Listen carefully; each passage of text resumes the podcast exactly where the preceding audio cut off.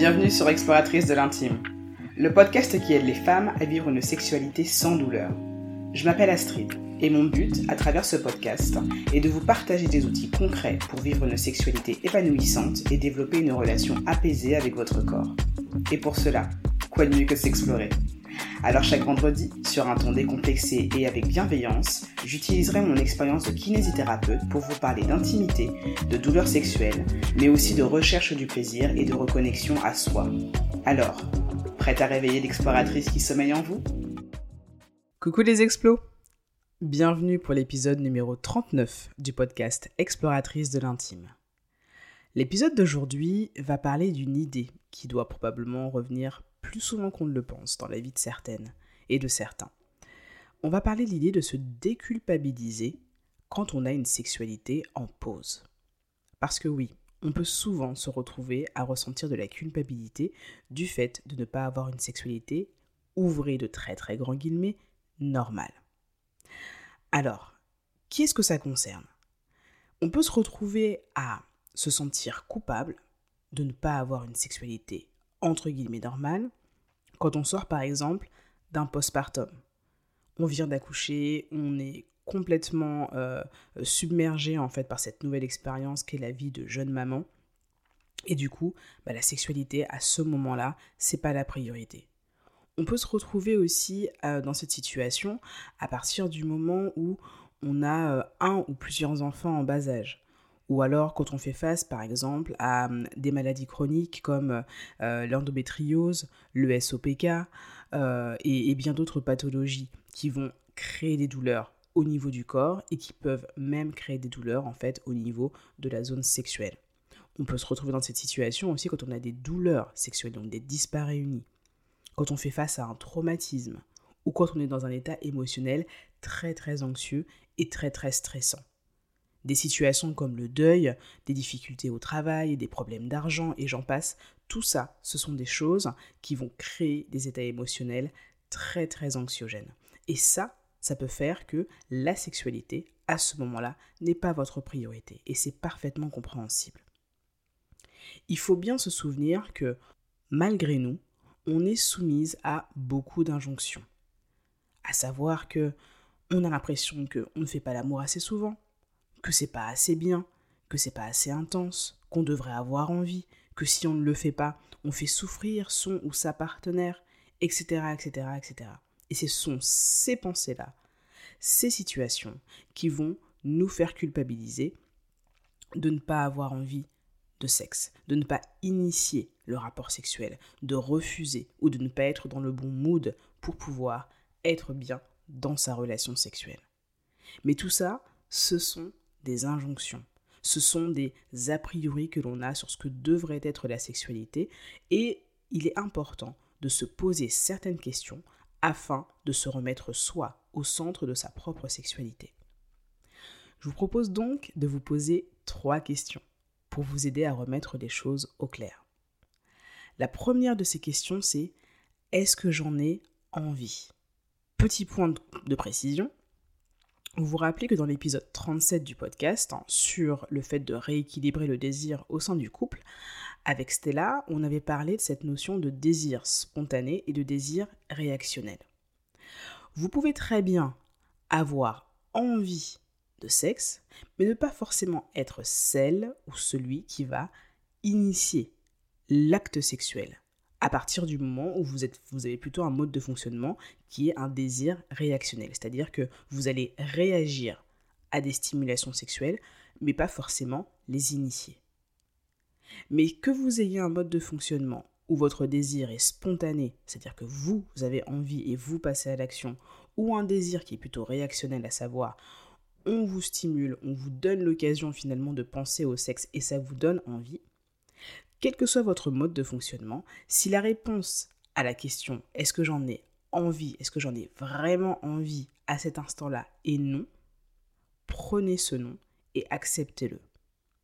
Parce que si vous repensez à votre vie et à toutes les choses qui s'y passent, si vous êtes dans une situation de difficulté quelconque, quel que soit le domaine de votre vie, rappelez-vous qu'il est normal de ne pas avoir envie à ce moment-là de sexe.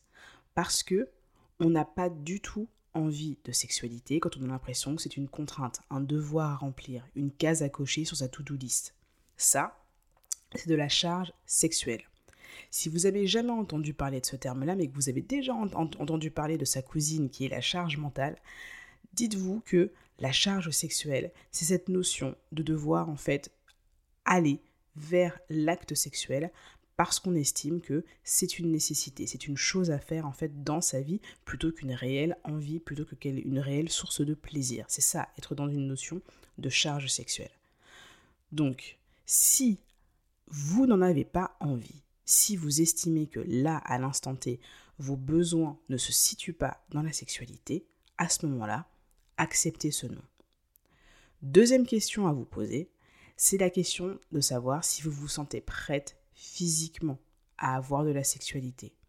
Pareil, si la réponse est non, acceptez ce non. Votre corps peut avoir besoin de temps pour se remettre d'un accouchement, d'un accident, d'un problème de santé, d'un traumatisme, ou tout simplement, votre corps peut avoir besoin d'utiliser ses ressources pour autre chose que la sexualité. Et c'est OK en fait.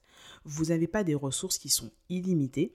Si des situations nécessitent que vous utilisiez votre temps, votre énergie pour autre chose que le sexe, c'est parfaitement OK. Acceptez-le aussi. La dernière question que je vous propose de vous poser, c'est de savoir est-ce que vous avez le temps pour ça? Est-ce que vous avez la disponibilité de temps pour avoir de la sexualité? Et si la réponse est non, c'est OK aussi. Le sexe n'est pas forcément une priorité. Et c'est OK. Le sexe peut souvent d'ailleurs être la dernière chose que l'on a sur sa liste. Et c'est normal parce que le sexe n'est pas un besoin. C'est-à-dire que on peut mourir si on ne mange pas. On peut mourir si on ne dort pas. On peut mourir si on ne boit pas. Mais on ne meurt pas si on ne sexe pas. Le sexe n'est pas un besoin en tant que tel. On ne meurt pas de frustration du fait qu'on n'ait pas eu de relation sexuelle pendant six mois. La frustration ne nous tue pas.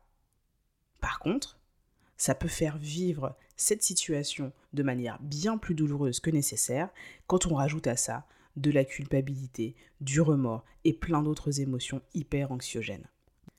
Donc autant s'éviter ça, non, en essayant de faire en sorte que les choses soient les plus claires possibles pour vous grâce à ces trois questions. Maintenant que vous vous êtes posé ces questions et que vous avez fait un petit peu table rase de ces injonctions et que vous vous êtes un petit peu plus au clair avec ce que vous avez envie ou pas, qu'est-ce qu'on fait? Donc, vous savez que j'ai une approche qui est très tournée sur euh, les solutions et les actions concrètes, en fait, qu'on peut mettre en place à partir du moment où on fait face à une difficulté. Si la sexualité n'a pas sa place dans votre vie pour le moment, je vous propose cinq pistes de réflexion qui devraient vous aider à pouvoir traverser cette période de votre vie avec un peu plus de sérénité. La première chose, c'est qu'on communique. Si vous êtes en couple, ou en tout cas que vous relationnez avec une personne et que en ce moment vous ne vous sentez pas de vivre votre sexualité comme vous auriez l'habitude de le faire, je pense qu'il est très très important de communiquer sur ça avec votre partenaire. Le fait d'acter ensemble, le fait que pour l'instant vous n'avez pas envie, vous n'avez pas besoin ou vous n'avez pas le temps de vivre de la sexualité pour l'instant, ça va être extrêmement libérateur. Vous pouvez décider en fait euh, de définir une période, de déterminer une période qui va aller de quelques jours, de quelques semaines à quelques mois avec votre partenaire, afin d'acter que pendant cette période, il n'y aura pas de sexe. Ça, ça peut être une vraie source de soulagement parce que ça va vous permettre de vous débarrasser de tous les questionnements et de toutes les inquiétudes qui pourraient être en lien justement avec cette notion de charge sexuelle. Il n'y aura plus de pression ou il n'y aura plus d'attente mutuelle parce que, parce que ça aura été verbalisé le fait que pendant telle période, j'ai besoin de mettre mon corps en jachère. J'ai besoin de me mettre en pause pour pouvoir me focaliser sur ce qui est plus important pour moi à cette période-là. Et le fait de savoir que de manière claire et précise, vous avez décidé d'une période que ça a été entendu par votre partenaire et que vous avez finalement toute la latitude nécessaire pour vous focaliser sur vos problèmes de santé, sur votre traitement, sur les autres problématiques euh, auxquelles vous faites face dans votre vie et qui vous demandent de l'attention, ça va vous libérer. D'accord? Et ça va aussi laisser de la place à d'autres formes d'expression, d'intimité au sein de votre relation. Et ça peut être aussi au sein de votre relation avec vous-même. Vous pouvez aussi faire cette déclaration à vous envers vous-même, si vous n'êtes pas dans une relation de couple, ou en tout cas si vous ne relationnez avec personne en ce moment. Parce que être constamment dans la réflexion ou dans l'incrimination envers soi-même de ah mais je devrais faire ci ou ça devrait se passer comme ça, etc. et couper court à ça, ça va être une aussi bonne façon finalement de vous laisser en paix et de vous laisser la possibilité d'utiliser votre temps et votre énergie vers quelque chose de beaucoup plus constructif. Et d'ailleurs, je trouve intéressant de préciser que euh, il y a parfois des personnes qui considèrent en fait qu'elles n'ont pas de sexualité, qu'elles ont une sexualité qui est inexistante, mais qui quand même apprécient et pratiquent le plaisir en solo. Bah, de mon point de vue, je trouve que c'est aussi avoir une forme de sexualité. C'est une relation intime avec soi et pour soi. Donc pour moi, les personnes qui pratiquent une sexualité solo, qui ont des pratiques masturbatoires et qui le font de manière plus ou moins régulière, ce sont des personnes qui vivent toujours une autre forme de sexualité. La sexualité n'a pas forcément à être avec une tierce personne pour pouvoir être considérée comme une sexualité, ouvrée de très très grands guillemets, normale. Et ça, je pense que c'est important de le préciser. Le deuxième point que je vous propose d'explorer pour pouvoir vivre plus sereinement cette période, ça va être le fait de s'écouter. C'est en lien avec le premier point, avec la communication. À partir du moment où vous vous écoutez, vous allez vous laisser tranquille. Ça va vous permettre de faire de l'espace en vous-même pour pouvoir aller vers ce qui vous fait réellement du bien. Ça va aider à réduire votre stress, ça va aider à revenir au calme et à écouter vos besoins réels. Et, soyons honnêtes, dans cette période de votre vie, il y a de grandes chances que vos besoins réels ne soient pas en lien avec le sexe, mais avec autre chose. Peut-être que vous allez avoir besoin de repos, peut-être que vous allez avoir besoin de calme, peut-être que vous allez avoir besoin de concentration, etc. etc. Mais il y a probablement une grande chance que, à ce moment-là, l'intimité, la sexualité ne soit pas votre priorité. Je vous propose en lien avec ça de mettre en place peut-être un petit journal de vos émotions. Ça peut être intéressant de voir au cours de la journée finalement quelles sont les principales émotions qui remontent chez vous et comment est-ce que vous pouvez justement réussir, s'il y a des émotions plutôt négatives qui remontent, à voir de quels besoins euh, se cachent derrière et qu'est-ce qui pourrait vous aider justement à pouvoir faciliter le vécu de ces différentes émotions. Le troisième point, c'est le fait de s'interroger. Ça va être hyper important de se poser les bonnes questions parce que au-delà des injonctions, au-delà des on devrait, au-delà des on doit, c'est important de savoir de quoi vous avez réellement besoin en ce moment. Qu'est-ce qui vous ferait du bien? Et plus tard, quand la sexualité recommencera à faire partie finalement de vos envies, vous posez la question de savoir quelle est la sexualité qui vous ressemble. Parce qu'il faut bien comprendre que le désir que l'on va avoir pour une sexualité ne va être corrélé qu'à l'aune de ce qu'on va considérer comme étant désirable pour soi et pour son partenaire. Si la sexualité que vous vivez en ce moment ne vous convient pas, c'est normal de ne pas en avoir envie. Si vous avez envie d'une tarte au chocolat et qu'on vous propose des épinards, euh, des, des épinards bouillis, vous n'allez pas en avoir envie. Votre désir va être corrélé à ce que vous estimez avoir envie et ce que vous anticipez que vous allez obtenir quand vous allez vous mettre en action. Pour la sexualité, c'est la même chose. Si vous désirez une forme de sexualité ou des pratiques sexuelles ou des moments bien précis dans votre sexualité et que vous ne les obtenez pas, c'est normal que vous vous détourniez un petit peu de ce qui vous est proposé si ce n'est pas ce que vous souhaitez réellement obtenir. Le quatrième point, ce sera de faire de la place, de créer de l'espace pour mieux accueillir le désir, le plaisir et la sexualité qui va avec. À partir du moment où vous vous êtes posé la question de quel type de sexualité vous aviez envie, il va falloir maintenant lui laisser de l'espace. Et ça, ça va être tous ces processus dont on a déjà parlé dans des épisodes précédents, de se reconnecter au plaisir avec un grand P à travers sa sensualité à travers des plaisirs simples en solo, des plaisirs simples avec son partenaire. Ça peut être euh, de la discussion, ça peut être des jeux, ça peut être euh, des, marques de tendresse, ça peut être le fait de, de faire des, nouvelles expériences ensemble, etc., etc. Recréer de la place pour le plaisir avec un grand P, retrouver de la joie, de la gaieté, de la complicité à travers des choses au départ qui sont pas nécessairement en lien direct avec la sexualité. Je sais pas, je vous donne un exemple comme ça, euh, prendre le temps de cuisiner ensemble ou aller se faire une balade au parc, c'est déjà en fait une source de plaisir avec son partenaire si on en a un. Et petit à petit, recréer ces sensations de plaisir et recréer ces moments de plaisir dans des situations qui vont de plus en plus aller vers de l'intimité, vers de la sexualité, avec des jeux de caresses, avec euh, des questions en lien avec la sexualité, euh, et ça donne l'occasion d'ailleurs de se connaître un petit peu mieux, le fait d'introduire euh, des jeux, etc., etc., pour créer un environnement qui soit le plus propice au fait de se sentir bien à ce moment-là, de se sentir écouter, de se sentir connecté pour aller vers du sexe, aller vers de la sexualité qui vous plaît véritablement. Le dernier point, c'est le fait de savoir que le temps est votre allié. Rappelez-vous que quelle que soit la situation, quelle que soit la difficulté à laquelle vous faites face, cette situation n'a pas vocation à durer éternellement. Et bien malheureusement, on est dans une société et dans une vie qui nous pousse à vouloir obtenir des résultats de manière immédiate. Mais la vie, c'est pas vraiment comme ça. On a rarement ce que l'on veut de manière spontanée et immédiate.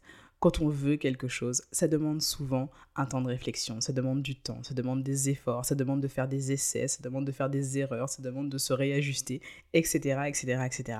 Mais le fait que ça vous demande du temps, ce n'est pas une mauvaise chose, bien au contraire. Rappelez-vous toujours que le temps est votre allié. Et en vous laissant le temps nécessaire, en vous laissant le temps de faire les apprentissages nécessaires, de tirer les leçons nécessaires de ces situations, et en vous laissant le temps aussi finalement de vous réorienter vers ce qui vous fait réellement du bien et ce qui vous fait réellement plaisir, vous allez aller là où vous souhaitez. Donc rappelez-vous, le temps est votre allié. Donc, si je résume un petit peu les petites pistes que je vous ai données pour pouvoir vous permettre de vivre plus sereinement cette situation de sexualité en pause sans rajouter une couche de culpabilité ou autre en plus, la première chose à faire, ça va être de communiquer. Communiquer avec son partenaire et même communiquer avec soi-même, se poser les bonnes questions et se le verbaliser. La deuxième chose, ça va être de s'écouter. La troisième chose, ça va être de s'interroger, se poser les bonnes questions. La quatrième chose, ça va être de se faire de la place, de créer de l'espace pour pouvoir de nouveau accueillir le plaisir. Et la cinquième, d'acter que ces choses-là peuvent prendre du temps, mais que ça va dans la bonne direction. Le temps est votre allié. Voilà, j'espère que cet épisode vous a plu, qu'il vous aura permis de pouvoir envisager ces difficultés ou ces situations avec beaucoup plus de sérénité et sans culpabilité. Rappelez-vous les exploratrices, votre sexualité a vocation à être une source de plaisir, pas une source de stress supplémentaire. Laissez-vous le temps nécessaire pour y arriver. Et vous verrez que ça en vaut le coup. Voilà, j'espère que cet épisode vous a plu et qu'il vous aura permis d'y voir plus clair. Parlez-en autour de vous, parlez-en à d'autres exploratrices. N'hésitez pas à vous abonner au podcast, à laisser une note 5 étoiles et un commentaire. Ça me permet de faire connaître mon travail à plus d'exploratrices. Merci à vous et à très bientôt.